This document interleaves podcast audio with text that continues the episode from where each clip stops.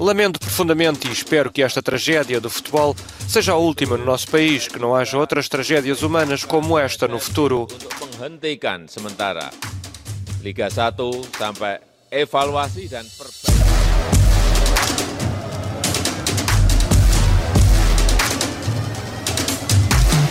Ora viva e sejam bem-vindos a mais um episódio do A Culpa é do Árbitro, podcast semanal da Tribuna Expresso. Eu sou o Diogo Pombo e aqui à minha frente está o antigo árbitro Duarte Gomes para mais uma tertúlia onde as regras e leis do jogo são a refeição principal.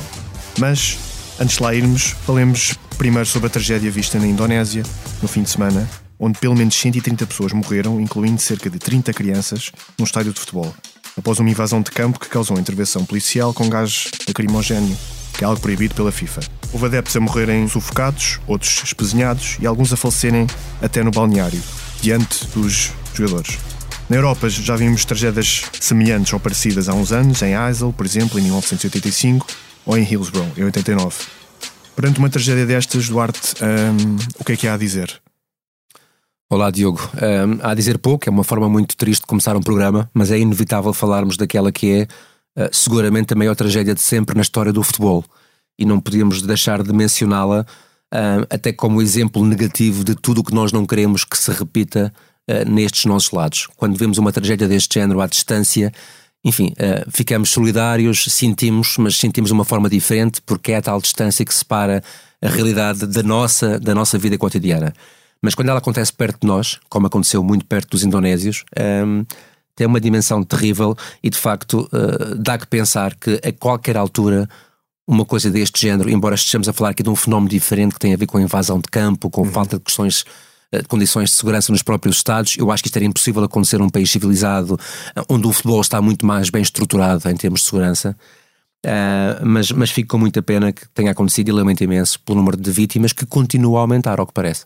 E se bem que, sem comparação em termos de violência e consequências, este fim de semana cá em Portugal também vimos episódios de desacatos ligados a dois jogos de futebol. Um aconteceu no centro de, de Famalicão e outro no coração histórico de Braga. Certo, uh, alegadamente confrontos entre adeptos do Famalicão e do Boa Vista, no primeiro, uh, onde foram detidos uh, sete ou oito pessoas, segundo uh, indicou a, a, a, PSP, e também alegadamente casuals ligados ao Benfica, porque esta é a indicação que existe. Uhum no centro histórico de Braga só não houve violência porque a polícia conseguiu antecipar os movimentos, conseguiu prever que estava tudo a ser combinado para uma grande pancadaria, permite-me a expressão, e conseguiu evitar. E, portanto, eh, vamos tendo estes focos a acontecerem cada vez mais. E, e mais uma vez alertamos aqui a quem tem o poder para legislar, para regulamentar e para intervir, que de facto ponha os olhos nestas red flags, não é? Eles estão a Sim. começar a aparecer, as evidências estão aí, um, vamos tentar perceber as causas, uh, e acho que elas passam muito pela sensação de impunidade que existe no futebol e pelo facto de uh, uh, haver muitas referências ao mais alto nível que continuam a contaminar a opinião pública e nada ser feito em relação a isso. E, portanto, esperemos que não evolua, vamos acompanhando e esperemos não voltar a falar sobre isto. E que diminuam estes episódios de pessoas a não encararem o futebol pelo que ele simplesmente é, que é um jogo que é um, é um jogo, é um desporto que foi, na sua origem, criado para divertir, para entreter as pessoas e para criar bons hábitos e está a fazer muitas vezes precisamente o oposto.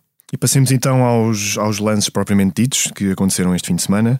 Comecemos pelo Porto Braga, onde houve um lance em que Mateus, o guarda-redes do Braga, derruba Taremi à entrada da área e viu um cartão vermelho direto.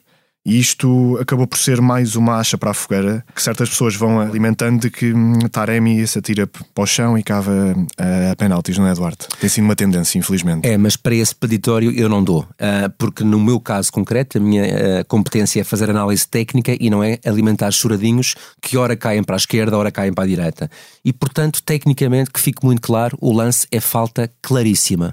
Eu sei que já houve uma série de tentativas de mostrar repetições mais favoráveis onde parece não haver contacto do Mateus, o próprio Mateus que reconhece de imediato a falta com fair play e aceita o vermelho de uma forma que é visível para toda a gente. Um, já ouvi uma série também de imagens a dizer que há um mergulho claro e que não há simulação nenhuma, e portanto, mais uma acha para a fogueira, como tu disseste.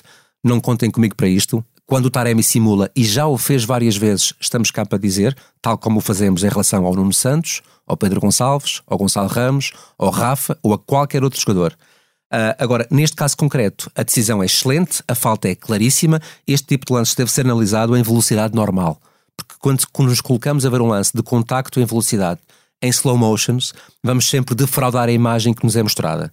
Um, e, portanto, cartão vermelho porque corta uma clara oportunidade de gol. Portanto, mais do que catalogar os Taremis, como já o fizeram com o Jonas há não muito tempo em relação ao Benfica, Sim. e aí os protagonistas da, eh, da, da, ridicularização eram outros, como já o fizeram antes disso, não sei se recordas, com os cotovelos do Ruben Dias, que atingiu toda a gente com o cotovelo. E muito antes e disso, podemos ir ao João. Pinto, podemos ir ao Fernando Couto e ao Mozart pelas entradas, ao Paulinho Santos, podemos ir ao Figo, ao Cristiano Ronaldo até e até ao Paulo Futre, mais atrás, se quisermos falar sobre isto. Nós, nós sempre tivemos pessoas que, pela sua propensão de jogar, e aí a parte da culpa também é delas, originaram um conjunto de boatos em relação à questão antidesportiva, mas não vamos a catalogar todos como iguais.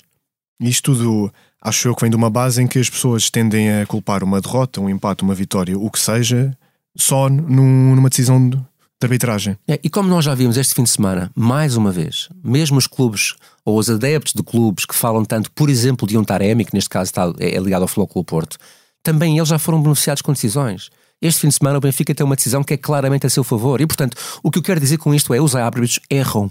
E erram porque, de facto, primeiro, eh, têm um processo de decisão em que ou acertam ou erram, faz parte do trabalho, e depois porque, de facto, há árbitros com mais competências do que outros. Há árbitros melhores do que outros, como há jogadores, como há treinadores. Agora, os erros são transversais. Se nós estivermos a falar de uma eliminatória a dois jogos em que existam um ou dois erros, eles podem realmente ter muito peso e influência na passagem dessa equipa à fase seguinte, uhum. sem dúvida. Num campeonato com 34 jornadas, e eu peço imensa desculpa, mas o melhor é o campeão. Sempre. Sempre. Porque é um campeonato em que o que conta é a consistência e a capacidade de cada equipa superar as variáveis que não controla. Por exemplo, a da arbitragem. Certíssimo. Portanto, vou, vou repetir o que disse há pouco. Não alimentos choradinhos desse género. Acho que as equipas são, em última instância, todas beneficiadas e prejudicadas. E a haver equipas mais beneficiadas são as grandes. Por uma razão muito simples, porque têm um caudal ofensivo muito maior, têm muito mais situações nas áreas dos adversários e isso às vezes leva a erros dos árbitros. Portanto, eu diria que nessa matéria acho que ficamos esclarecidos por aqui. E não falando também da pressão que têm nos seus estádios, não é? onde há muito mais adeptos, são estádios muito maiores, mais ruidosos e ao fim e ao cabo um, o homem do apito também sente muito isso. Sente isso, mas também está preparado e tem que estar treinado para não sentir. O árbitro tem que estar preparado para a pressão, sabe de, não só do impacto durante o jogo, do mediatismo posterior, do escrutínio que está sujeito, faz parte da função. Não é fácil, tens toda a razão, há uns que aguentam melhor do que outros, mas aí é o que torna a diferença entre o bom e o excelente. Agora vamos para Guimarães, onde no Vitória Benfica houve dois lances sobre os quais vamos falar. O primeiro é um lance em que a Florentino Luís toca em André André na área, o árbitro não vai ao VAR e não apita penalti. Uns oito minutos depois, o árbitro apita um penalti de Vlaco Dimos sobre a Safira e após consultar o, as imagens do VAR, reverte a decisão. Duarte, o que é que se terá passado aqui para uma vez ir ao VAR e a outra não ir? Primeiro, a análise dos dois lances, Diogo. O, o, o primeiro lance é muito simples. É pontapé de penalti absolutamente indiscutível. Ah, e eu sei que muitas vezes, quando um jogador cai uh, de uma forma que parece algo dramatizada ou teatralizada, quando não é uma queda totalmente natural, não é? Não é espontânea, uh, há sempre aquela tentativa, é quase inconsciente, nós tentarmos encontrar uma forma de justificar a não falta. Ou seja, alguma coisa aconteceu para aquilo acontecer. Isso é normal, é um, é um procedimento normal, é um mecanismo normal. Mas a verdade é que aquele lance, apesar de ser absolutamente desnecessário, é, é, falta clara, é uma rasteira evidente. O jogador nunca toca na bola, o Florentino, estica a perna direita na direção da trajetória de corrida do seu adversário e rasteira-o. Uhum. Portanto, a causa está lá, existe, é factual. Eu acho que parou um pouco ali o cérebro a, a, a, a toda a gente. Ao árbitro compreendo perfeitamente que em campo possa ter ficado com a ideia que o aproveitamento do André André foi superior ao contacto e isso justificava o não penalti, ao VAR, honestamente não, não percebo, porque este lance visto de várias imagens tem sempre uma resposta, pontapé de penalti. Portanto, aqui falhou a intervenção do VAR que não disse ao árbitro, pelo menos vai ver as imagens. E portanto, se ele não diz ao árbitro, como é óbvio, o árbitro não vai, porque parte do princípio que a sua decisão está correta. No lance seguinte acontece exatamente o oposto. Neste caso, bem, o penalti não existe. O Safira, quando vê que o Vlaco Dimos sai da sua área para uh, abordar o lance, toca a bola para a esquerda e com o pé direito arrasta completamente na direção do guarda-redes do uhum. Benfica. Eu sei que as pessoas também querem muito ver pontapé de penalti neste lance. Obviamente, quem não é do Benfica compreende perfeitamente essa visão. Repito, aqui faz-se análise técnica e, na minha opinião, sem margem para dúvidas, o lance é mesmo simulação.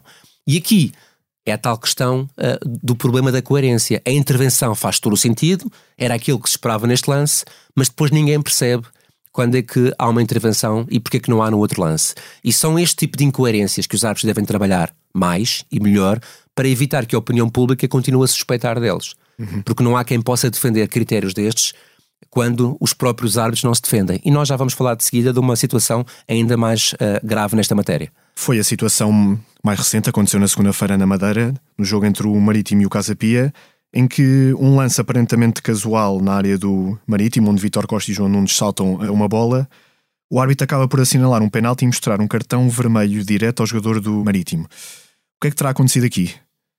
Olha, o que aconteceu aqui foi o pior erro da história da videoarbitragem em Portugal, na minha opinião. Eh, eu trago este tema para aqui, obviamente não fico satisfeito quando tenho que falar uh, de uma forma crítica em relação ao trabalho dos meus ex-colegas, porque estive lá dentro e sei muito bem o que é errar. Uh, errei centenas de vezes. Eu, digo repetidamente para que nunca se ache que há aqui alguma presunção da minha parte. Mas o meu trabalho neste momento é outro, é fazer análise técnica e tecnicamente este é dos piores lances em termos de análise que já vi no futebol português. O jogador do Marítimo cabeceia totalmente a bola. Em nenhum momento sequer faz falta sobre o seu adversário.